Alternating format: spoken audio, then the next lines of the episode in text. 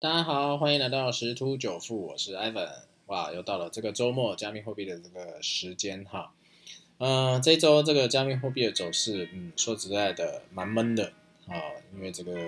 涨涨跌跌在做区间的一个盘整，而且目前盘势看起来是相对弱了一点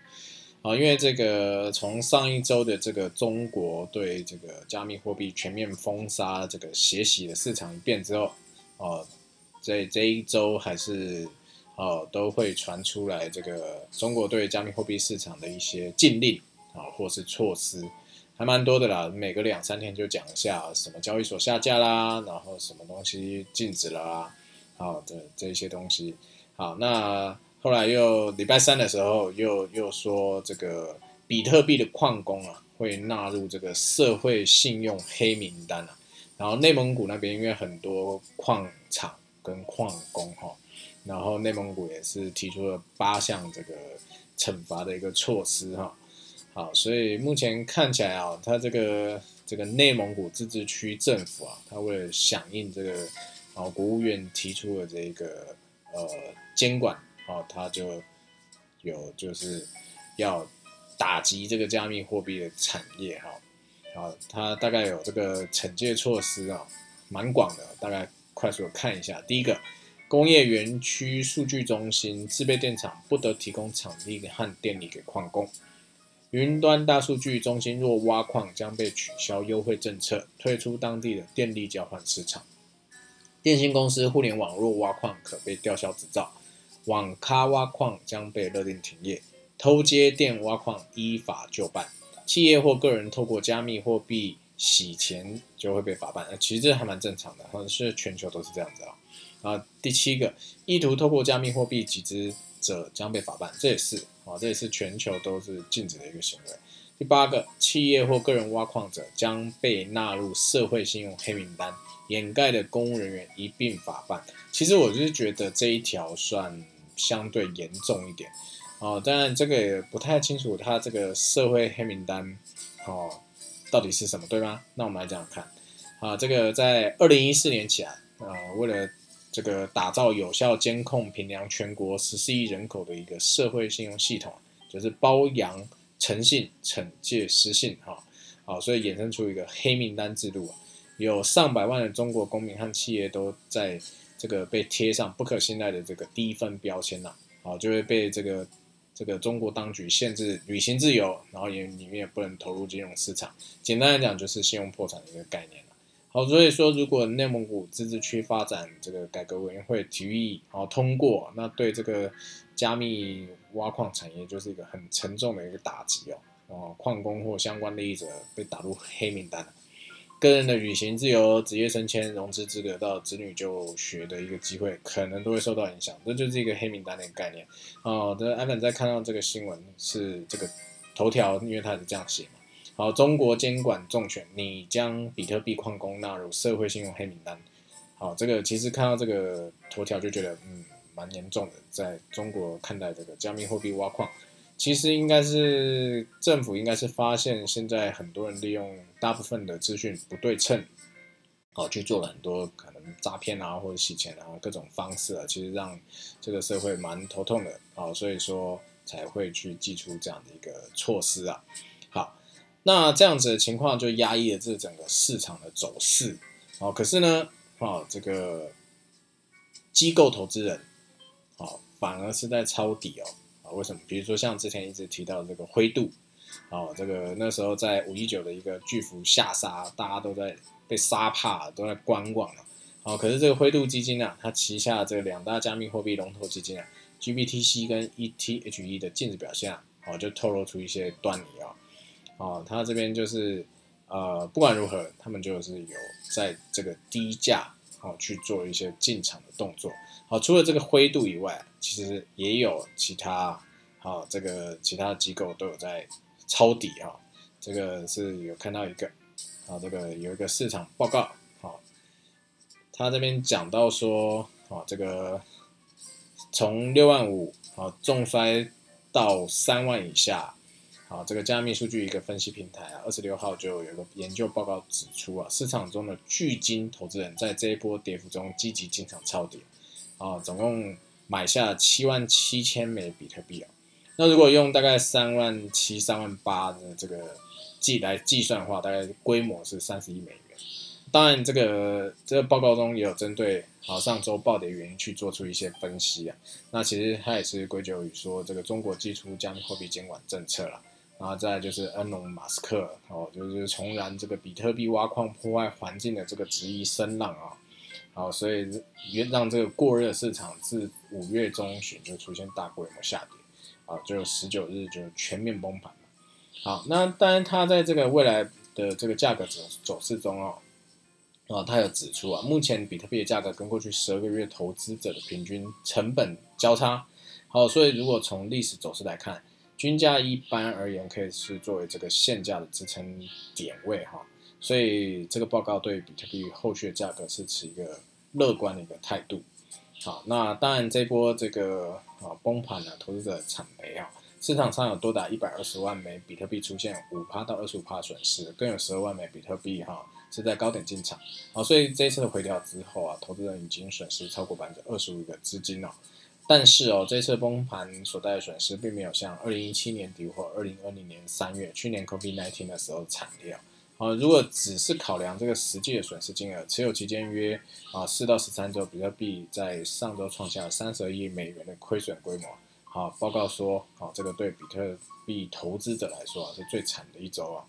好，不过就像报告机构指出啊，投这个亏损，同时能有大批的巨金去趁势去布局哦。尤其是这个节目都已在讲到方舟投资 Up Invest，然后就宣布加码投资两千万美金去抄底比特币啊，好，更加仓哦这个北美最大交易交易所这个 Coinbase 股票，所以他就对对这个市场是依旧乐观啊，连这个激进投资手法闻名的这个投资大亨华尔街狼王啊卡尔啊也透露有意投顾投哈投入超过十亿美元。的资金进场去购买这个比特币啊、比特币啊、以太坊等加密货币哦。好，所以这个这个其实机构还是相当于看好的啦。好，还是相当看好，只是最近的这个市场的利空消息不断去压抑这个走势，所以涨不太起来。好，那在刚刚这样讲啊，呃，如果用不管你是用一日线或者是十二小时线下去看，好，大概比特币哦。呃，目前第一个大概站上这个均价哦，大概在四万到四万二这个关卡哦。一旦呃，如果说在未来可能一周之内一直站不上这个关卡哦，那就有可能继续下行哦。那如果继续下行的话，就有可能继续下探两万六这个关卡。好，所以说大家可以关注一下，在未来一周。好，如果能够快速的站上四万到四万二这个关卡，而且就算在做一个震荡回档的时候，也在不不收破这个价位的时候，代表说现在多头哦又又重回这动能，是还可以继续再往上。好，那我们再看一些新闻啊，因为又有一个新的新闻，我觉得这也是可以去关注的。好，这个就是刚刚有讲到加码两千万这个方舟 ARK，好，它的女股神讲 ESG 风潮是必死必是崩跌的主因呐。好，这到底什么是 ESG 啊？我们慢慢来看一下啊。好，他讲说这个五一九这个币价崩跌始于 ESG 风潮的兴盛跟马斯克这个临阵倒戈啊。啊，所以很多机构停止买进这个比特币啊。当然这个。呃，女股神凯瑟琳她讲说，哈，她是支持这个比特币，而且看好涨破五十万美元，哈，呃，而而且能够为这个绿能带来正向影响力。那她一直在讲的 ESG 就是 environment、social 跟 governance，好，意思是说企业或项目在成长同时，好，你是否有为环境带来正向影响，而非造成环境污染与破坏。啊，这个凯瑟琳伍德表示啊，比特币自崩跌以来失去百分之五十的价值啊，起因就是因为这 ESG 运动，而且马斯克的行为啊，啊，其实他意思是说，这马斯克指控这个比特币不够环保，好，这就是加剧这股风潮，所以导致比特币的一个抛售潮，许多机构就暂停了购买，因为这是一个社会观感的一个认知啊。好，这边伍德伍德在这个推特上有猜测到啊，伊隆马斯克啊。可能是接受到某些机构电话啊，他注意到贝莱德投资管理公司是特斯拉的第三大股东然啊，他的执行长戴瑞芬克特别专注于在 ESG 上面啊，所以我敢肯定贝莱德收到一些投诉，也有一些呃，可能欧洲的一些重量级客户对此非常敏感。哦，所以其实这都是一个联动的概念啊。但是这个伍德他说他就是很赞赏马斯克了，认为他言行将让比特币加速绿化。好，所以所以其实这个这个消息其实是也是蛮重要的。好，为什么？因为这个马斯克他其实也是有有出来稍微消毒一下哈。啊，因为他这里也有一个新闻讲啊，他是会见这个北美矿工去谈这个环保，决议成立这个比特币挖矿委员会啊。促进能源使用能够透明的，其实就有点类似，因为看这个，毕竟特斯拉也是有去买进比特币嘛，那这样一个崩跌，对于它这样子一个持有的呃账面上的一个浮亏也是蛮巨大的啊，所以他也是出来稍稍做一下信心的喊话，好，所以目前看起来这个除了中国，哦，在这个打压的这个部分，哦是影响这个市场的上行的动能之外。好，这个当然这个利空会钝化，哈，大家就会觉得这个还好，好，当然最主要就是这个 ESG，刚才讲这个其实就是环保议题啊，好，这个可能是因为毕毕竟大家都知道，这个一直被炒的比较为社会所诟病的就是这个耗电这件事情，好，当然如果说啊，在科技的一个进步，或者是加密货币区块链的一个进步，未来出现一些哎，如果说是相当绿能的一种。呃，加密货币，我相信哇，那甚至都有可能取代取代这个比特币哦，啊，我相信是有可能的。好，那当然还是有些机构，有些机构他还是看不太看好，看衰。啊，比如说像这个摩根大通 CEO 戴蒙，好，他就建议远离比特币啊，他不认为它是有价值的，啊，所以就让这个更加压抑着市场走势。啊，其实 Evan 在之前的内容都有讲过，这个加密货币市场其实是一个人为操纵蛮蛮直接的啊，这这个一个金融商品啊，因为所有的资产基本上都被控制在那些大型的机构。然后加上他们本身就是具有影响力的人，好，当然这个这个言论啊，仅代表艾伦艾文个人的一个立场，好，就大家听听就好，好，只能说这些人不管他今天对于这个加密货币啊是看好还是不看好，好，重点是他们这些一言一行、风吹草动都是会影响这个加密货币的一个走势。那当然了，这个其实所有很多的这种投资交易的一个巨额利润啊，都是来自于。资讯的一个落差跟封闭好所造成的啊，所以到底有多少人会利用这一些裙带关系啊来从中获得利益呢？我们也不知道啊，只能告诉大家，看坏的有，看好的也是有。好，这个其实它是一体两面的，一定会有人支持，一定也会有人反对。好，所以其实我觉得看这一些新闻，大概知道就可以。最重要知道说反对原因是什么。或支持的原因是什么？像这个刚刚前面讲方舟这个女股神，她就讲很清楚，ESG 这种环保议题，好，很可能就会是让很重视环保议题的这些机构或是族群啊，去做一个反对的动作。啊，那当然也是有所谓的像狗狗币之前这样飙升的一些信仰的投资者啊，那他们就觉得，嗯，这就是很棒，甚至可以改变很多人的未来等等之类的。啊，所以其实这些，嗯。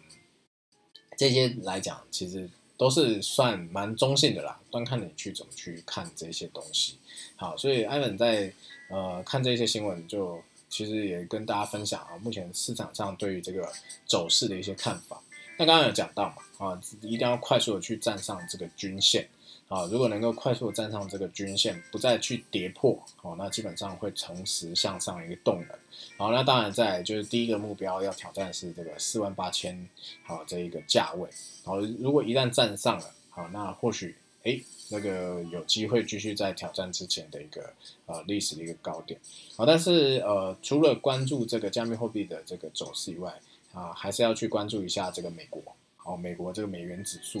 啊，为什么？因为之前 FED 它在对于这个全球金融市场啊，尤其是它这样大量去撒钱之后，然后他一直在讲说啊，这通膨一定会来啦，因为去年机器比较低啦，所以通胀一定是呃可以去容忍的啦，可以容忍一段期间。可是大家最近哦，有一些风向有稍微做转变，他有发现说这个通膨，嗯，他可能有点快要不能忍受了。好，所以原本的鸽派言论有可能会转为鹰派。然后如果这样子，我们来看一下这个如果说这个呃 FED 它的一些政策上的转变，到底对我们目前的所有的金融市场，不论是欧美或者是台湾或是加密货币啊，啊，其实都是联动的啊，因为目前这个美元是世界的一个呃流通的一个霸主。好，那因为它在大量撒钱的一个情况之下，所以美元指数就是相对的去弱势。好，所以大概在一直都在八十八到九十九十一之间去做一个徘徊，去做一个震荡。好，之前有一度冲上九十三，但是最近又再回到九十九一左右。好，那我们来看一下这个概念，就是如果美元弱势，那就代表持有美元的人就会一直持续的去卖美元。好，所以它就一直持续弱势。那这也不能讲说卖美元，它就是拿这个美元去其他国家去进行投资。好，所以在甚至是其他的商品去做投资。好，那这样就会推升加密货币或者是一些股票市场的上升。可是当今天 FED 要去做一些动作，去甚至去回收市场过度的一个资金热钱的时候，好，就会导致这个美元啊开始回归强势。那当美元强势的时候，这些欧美自己，哎，美国啊自己的这些本土的一些机构，它一定会想办法去持有更多的美元，好，因为他现在拿这个弱势美元去各个国家，好，用更低的利息或者更更多的一种方式去杠杆去做操作，赚了大笔的美金了，呃，大笔的外汇了，这时候美元要强势了，所以它再换回美金，好，这个时候就会造成股市的崩跌。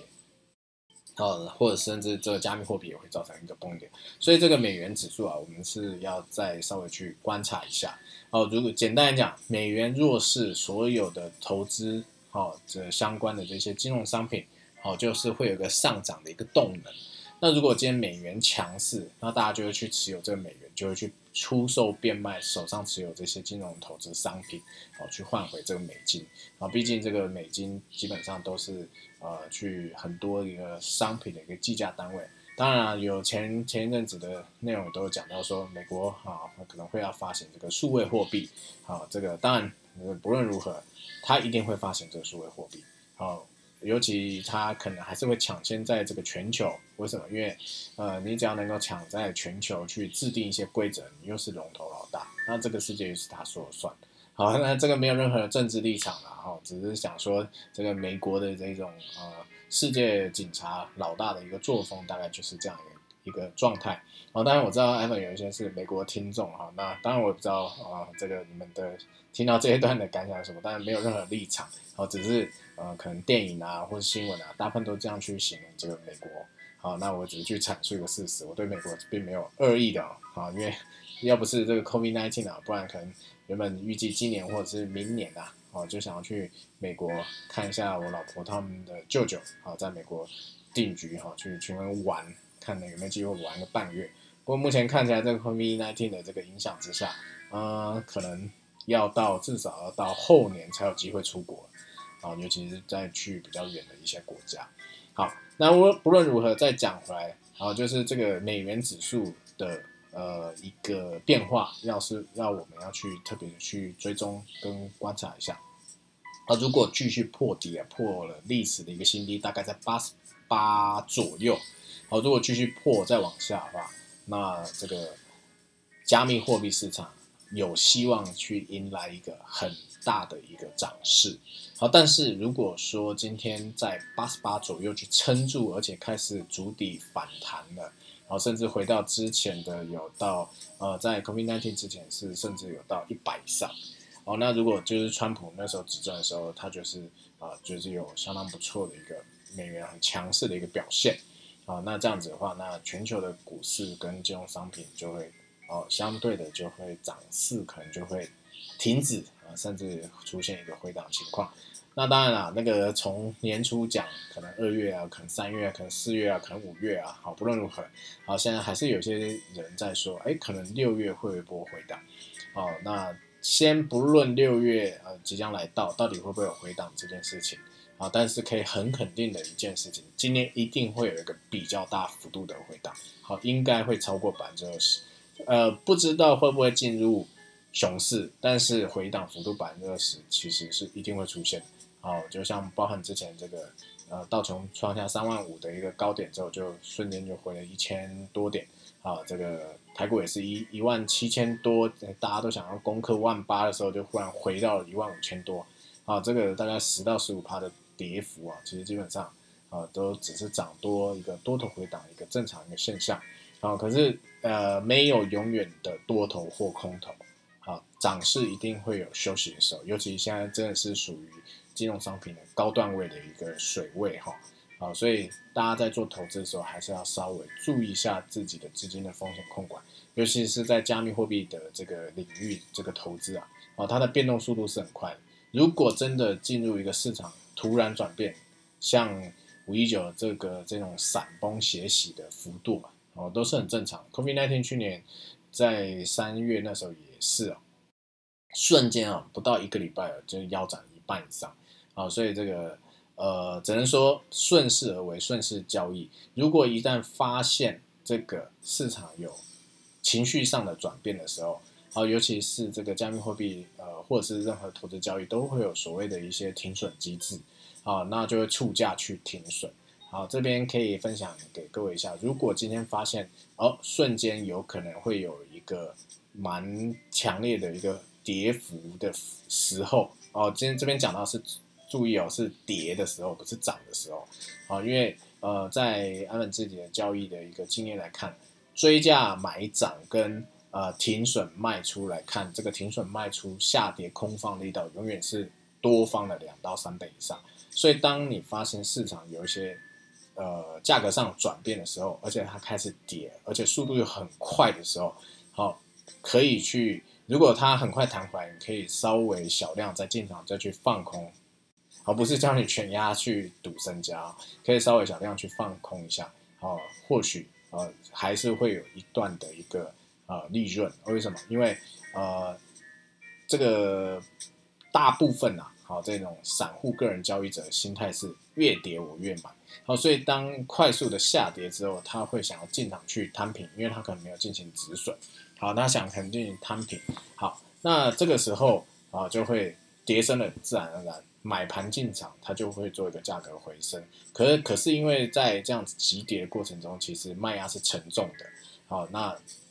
如果又再次造成下杀过程，那就会触发更多停损卖压。所以他们通常啊，这种在下跌过程中，很快速就一度灌破很多关卡，跌个两三千美金都都有可能，原因就在这边。好，所以说其实如果在未来，不管在这个一个月也好，两个月也好，三个月也好，如果发现这个市场忽然去做一个转变的时候，哎，首先你要先设好停损，然后换方向，好就直接做空，好，但是记得要做好这个资金风险的控管，要注意好自己的部位。好，那我们今天的分享就到这边喽，祝各位投资顺利喽，拜拜。